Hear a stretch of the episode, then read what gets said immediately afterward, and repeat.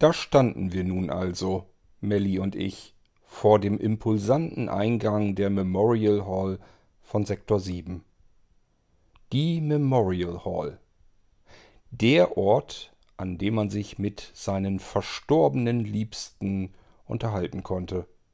Nein, dies war kein einseitiges Gespräch, hier konnte man wirklich mit den Toten sprechen. Melly wollte sich gerne von ihrem Vater noch einmal verabschieden, bevor wir durch das Loch in der Kuppel verschwinden würden, vermutlich für immer.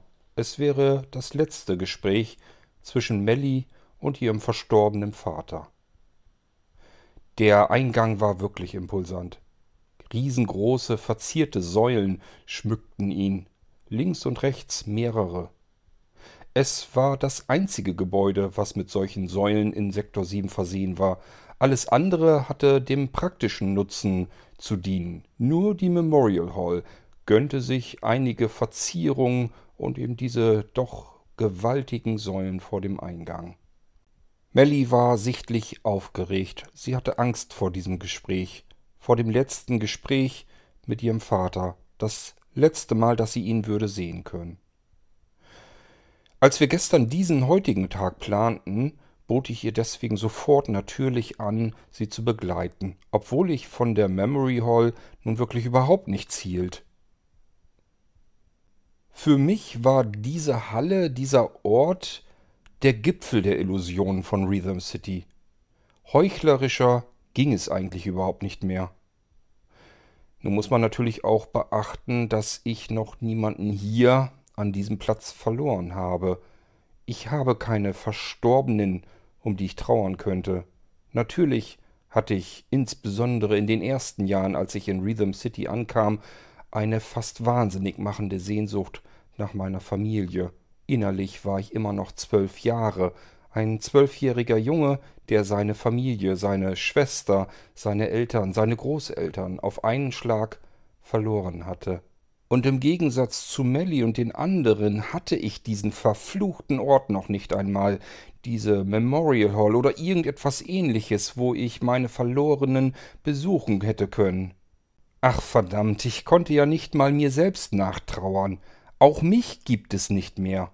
Adrian? Kennt hier niemand, gibt es nicht. Ich heiße John Aid Flint, nicht mehr Adrian. Ich habe wirklich alles verloren meine eigene Identität, mich selbst, meine Familie, meine Heimat, meinen Heimatplaneten, alles war weg. Ich musste mir selbst eingestehen, hätte ich Menschen, mir wichtige Menschen an diesem Ort verloren, so wie alle anderen, dann wäre ich wahrscheinlich genauso wie alle anderen immer wieder zurückgekommen an diesen verfluchten, verwunschenen Ort. Ich hasste die Memorial Hall, ich hasste sie, weil ich hier niemanden zu betrauern hatte. So fehlte mir jedes nachvollziehbare Verständnis, diesen Ort immer wieder aufzusuchen, und doch taten es hier alle. Ich versuchte mich in Mellys Situation hineinzuversetzen. Wäre da jetzt mein Vater, den ich verloren habe, und ich könnte zu einem Ort hin, wo ich ihn besuchen könnte, mich mit ihm unterhalten, ich könnte ihn wieder sehen. Würde ich es dann nicht genauso machen? Wir gingen die wenigen Marmorstufen zwischen den impulsanten Säulen hoch durch den gewaltigen Eingang dieser riesigen Halle. Vor uns erstreckte sich ein gewaltiges Wegenetz durch diese Halle, wie in einem Irrgarten, so sah es aus.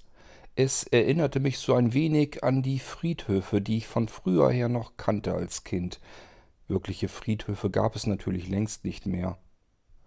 Das Wegenetz war aus gepflasterten schmalen Steinen, die sich überall durch die Halle zogen.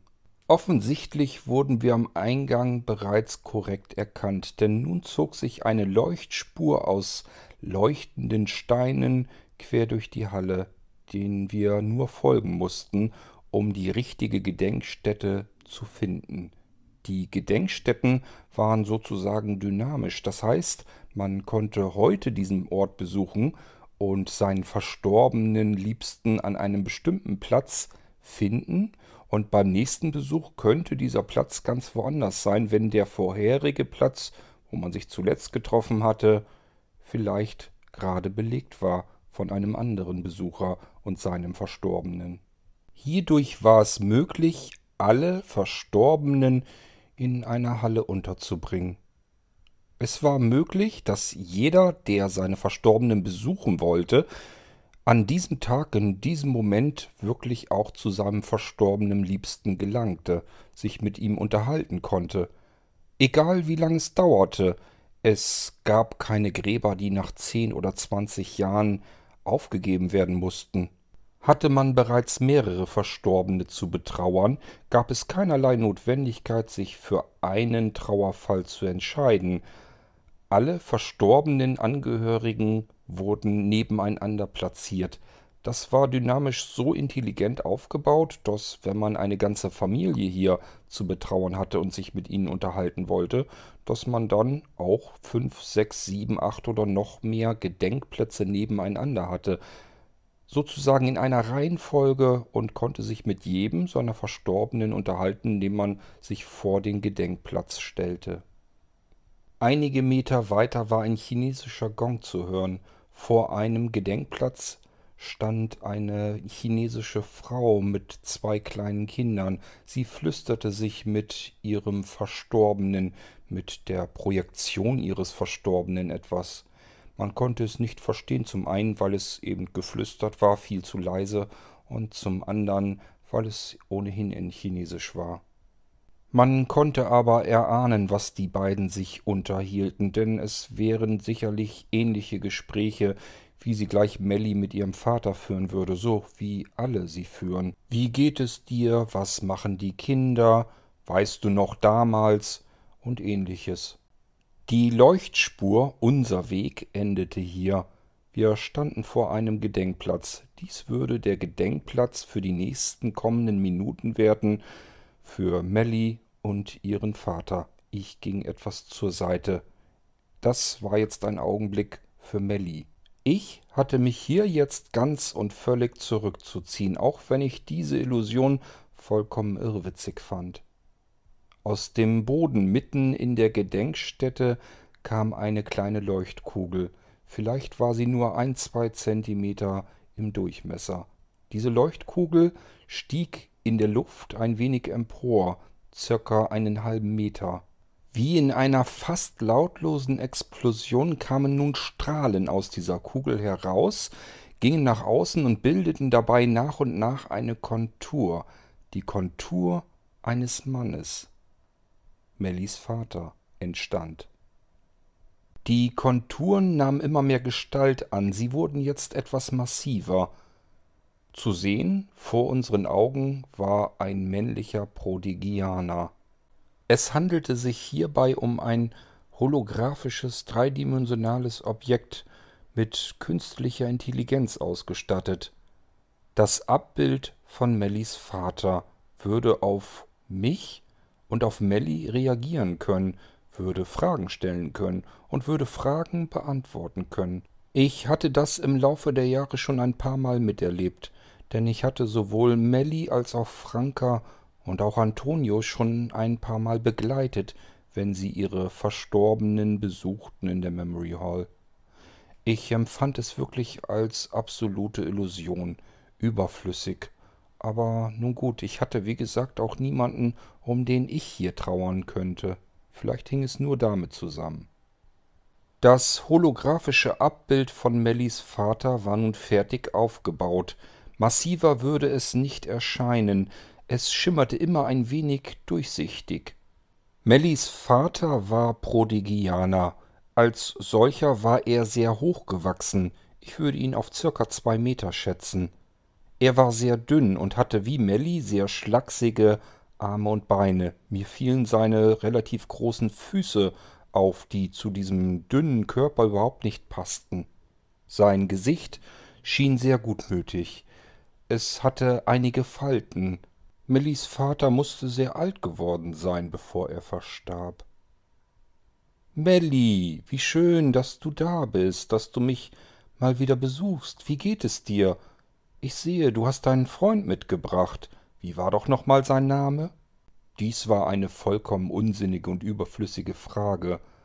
Man konnte in Rhythm City nicht entlang gehen, ohne dass die künstliche Intelligenz wusste, wer da nun lang ging. Und so wusste auch diese Holographie, wer vor der Gedenkstätte stand.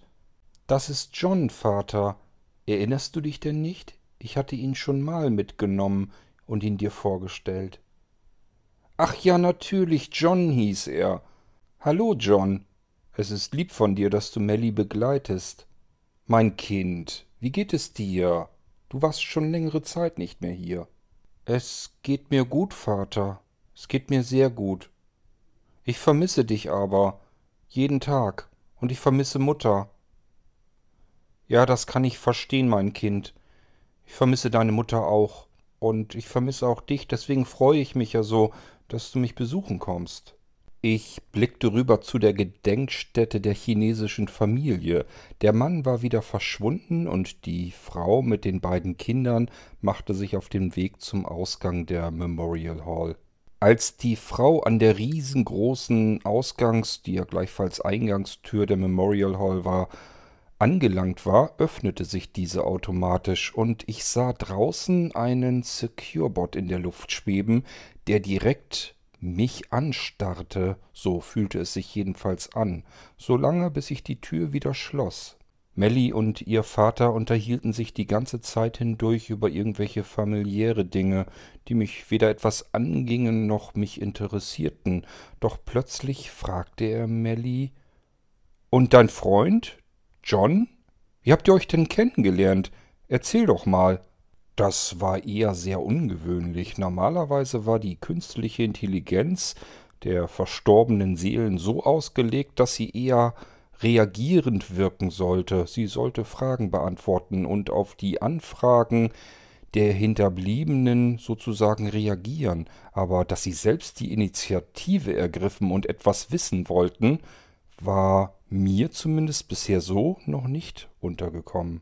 Melly unterhielt sich mit diesem Hologramm, mit dieser dreidimensionalen Figur genauso, als wäre es ihr Vater. Ich fand das eher befremdlich, aber für sie war dies ihr Vater. Ach, weißt du, Vater, das lag eigentlich nur an John seiner typischen Tollpatschigkeit. Du erinnerst dich doch an den großen Brunnen mitten in der Central Station von Sektor 7. Ihr Vater nickte. Natürlich, mein Kind, aber was hat denn der Brunnen mit John zu tun? John spazierte auf dem Rand dieses Brunnens entlang, und dann fiel er in das Wasser hinein, in den Brunnen. Ich musste laut loslachen. Bis dahin kannte ich John noch gar nicht. Dann half ich ihm aus dem Brunnen heraus, und wir erzählten uns gegenseitig unsere Geschichten, und dann wurden wir eben Freunde, sehr gute Freunde sogar. Die Geschichte mit dem Brunnen passierte tatsächlich einige Tage, nachdem ich in Rhythm City angekommen war, nachdem ich mit dem Zeitschiff in den Wald krachte und Melly mich dort am Waldrand aufgelesen hatte, durch das Loch in der Kuppel mich nach Rhythm City holte. Wenige Tage später spazierte ich auf diesem Brunnen entlang.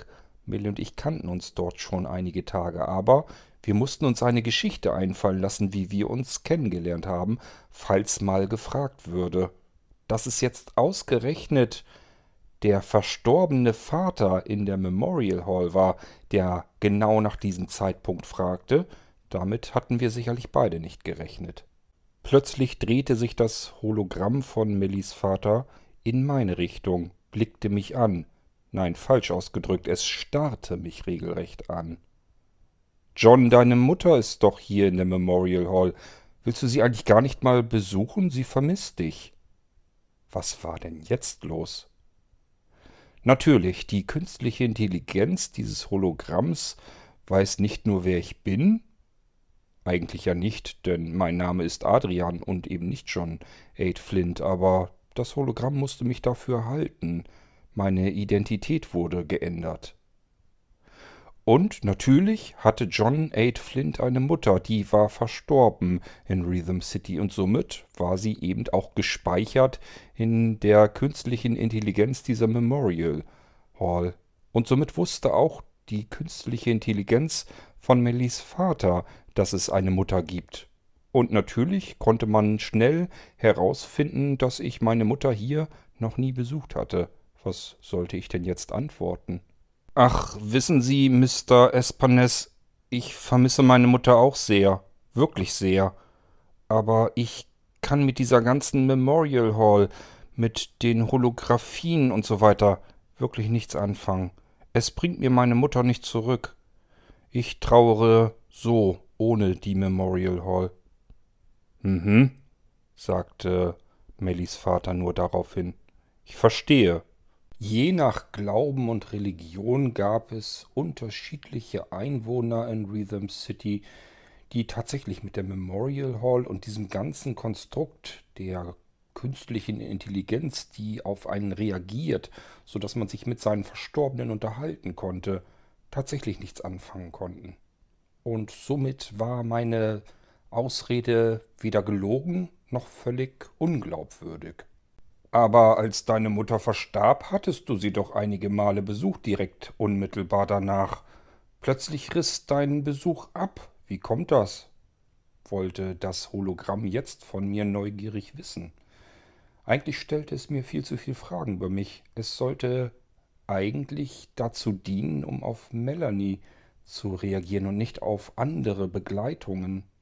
Ich erwiderte ausweichend, naja, zuerst habe ich es versucht, das versuchen ja alle zunächst einmal. Es hat mir aber nichts gegeben, nichts gebracht. Und dann habe ich es irgendwann einfach aufgegeben. Das Hologramm lächelte mich nun milde an, drehte sich dann wieder zu Melly. Und liebst du ihn, Melly? Was war denn das für eine seltsame Frage? Das ging dieses Hologramm doch überhaupt nichts an. Die Hologramme waren normalerweise nicht so neugierig. Sie sollten wirklich nur bei der Trauerarbeit helfen. Reagieren, mehr nicht. Dieses Hologramm war mir entschieden zu neugierig. Melly war perplex. Sie hatte ebenfalls mit dieser Frage überhaupt nicht gerechnet. Ja, ja schon, natürlich, aber wahrscheinlich nicht so, wie du dir das vorstellst. Wir sind kein Liebespaar oder so etwas. Er ist mein Freund. Weißt du, ich habe keine Familie mehr hier in Rhythm City. Und wenn man keine Familie mehr hat, letzten Endes, ich kann dich zwar hier besuchen, aber nichtsdestotrotz, du bist gestorben, du bist nicht mehr da, du bist nicht mehr bei mir, nicht mehr täglich, nur wenn ich dich hier besuche. Und das ja auch nicht wirklich. Und Mutter, ihr fehlt mir. Ich habe keine Familie mehr, und dann sucht man sich eben eine neue Familie. Und John gehört eindeutig zu meiner Familie, zu meiner jetzigen. Melly fühlte sich sichtlich überrumpelt, völlig überfordert mit den Fragen, die ihr künstlicher Vater an sie stellte. Auch ihr war das alles viel zu neugierig. Du Vater, es ist schon ziemlich spät, wir sollten wieder zurück in unsere Unterkünfte gehen. Ich werde dich aber bald sicherlich wieder besuchen kommen. Okay? Alles klar, auch Melly wollte offensichtlich dieses seltsame Verhör nun beenden. Ihr Vater lächelte milde. Er hatte ein sehr gütiges Gesicht, das so gar nicht zu diesen neugierigen Fragen passte. Es ist gut, mein Schatz. Ich freue mich, wenn du mich bald wieder besuchst. Ich werde hier auf dich warten.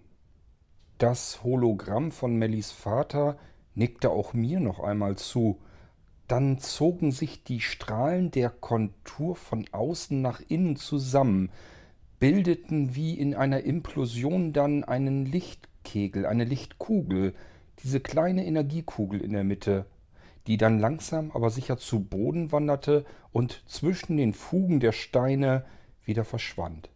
Unten auf dem Weg vor unseren Füßen tauchten nun wieder zwei Leuchtspuren auf, eine war orangefarben. Davor stand LME, Luciana Melanie Espanes. Sie sollte Melly wieder nach draußen führen, durch die Memorial Hall zum Ausgang. Eine dunkelgrüne Spur ging in eine andere Richtung. Davor stand JEF, John 8 Flint. Sie würde mich zu der Gedenkstätte meiner Mutter führen, da war ich mir ziemlich sicher. Wir beide folgten also der orangefarbenen Spur um den Ausgang der Memorial Hall zu erreichen. Als wir an der riesigen Ausgangstür der Halle ankamen und sie sich öffnete, entdeckte ich am Himmel in circa zehn Meter Höhe zwei Secure-Bots vor dem Eingang in der Luft stehend. Sie schienen so, als würden sie auf uns warten, bis wir herauskamen. In diesem Moment, als wir durch die Tür gingen, schwirrten sie ab. Melly schien hiervon allerdings nichts bemerkt zu haben. Sie war gedanklich immer noch damit beschäftigt, wie eigenartig sich das Hologramm ihres Vaters ihr gegenüber und auch mir gegenüber verhalten hatte. Seltsam, findest du nicht? Mein Vater hat sich irgendwie komisch verhalten diesmal, ganz anders als sonst, sagte Melly zu mir. Es ist ja nur ein Hologramm, Melly, eine Figur, ein dreidimensionales Objekt, eine Abbildung deines Vaters. Das hat mit deinem Vater überhaupt nichts mehr zu tun. Die künstliche Intelligenz kommt von unseren Freunden. Und die Fragen, die dein Vater gestellt hatte, die kamen auch von unseren Freunden. Aber warum sie uns ausgefragt haben, das weiß ich natürlich auch nicht. Wir machten uns auf den direkten Heimweg zu unseren Wohnungen und schritten dabei langsam schlendernd durch die Central Station, die wieder mal völlig überfüllt war. Lebewesen aller Art trafen sich hier. Die Central Station war der Lebensmittelpunkt der Unterkünfte von Sektor 7. Hier in der Central Station traf man sich, wenn man sich treffen wollte. Hier aß man zusammen, wenn man gemeinsam essen wollte. Hier lernte man sich gegenseitig kennen. Man lachte hier und ab und zu sang man sogar hier. Dieser immense Klangteppich verschiedenster Lebewesen, die sich unterhielten, die ganze Zeit über brabbelten und lachten, ermöglichte es uns, dass wir uns ungestört unterhalten konnten. Und so fragte ich Melly nun, und was steht morgen auf dem Plan? Also wir zwei wollten morgen eigentlich nach dem Frühstück uns zusammen das Loch in der Kuppel noch einmal ansehen, ob es noch genau so existiert, wie wir es von damals ja noch in Erinnerung haben, oder ob sich irgendetwas verändert hat. Vielleicht finden wir auch heraus, wie dieses Loch überhaupt entstand. Irgendjemand, der dort in der Nähe wohnt, weiß vielleicht mehr. Wir sollten uns mal ein wenig umhören in der Ecke. Aha. Und wollen Franka und Antonio denn mit?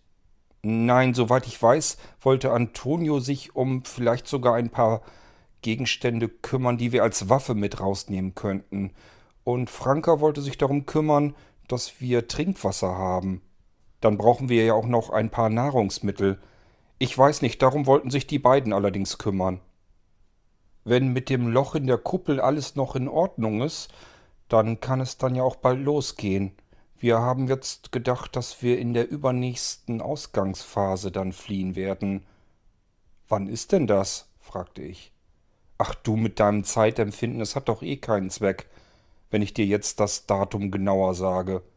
Stimmt, mit eurer Zeitrechnung werde ich mich nie anfreunden. Wir sagen dir dann schon Bescheid, ein paar Tage ist es noch.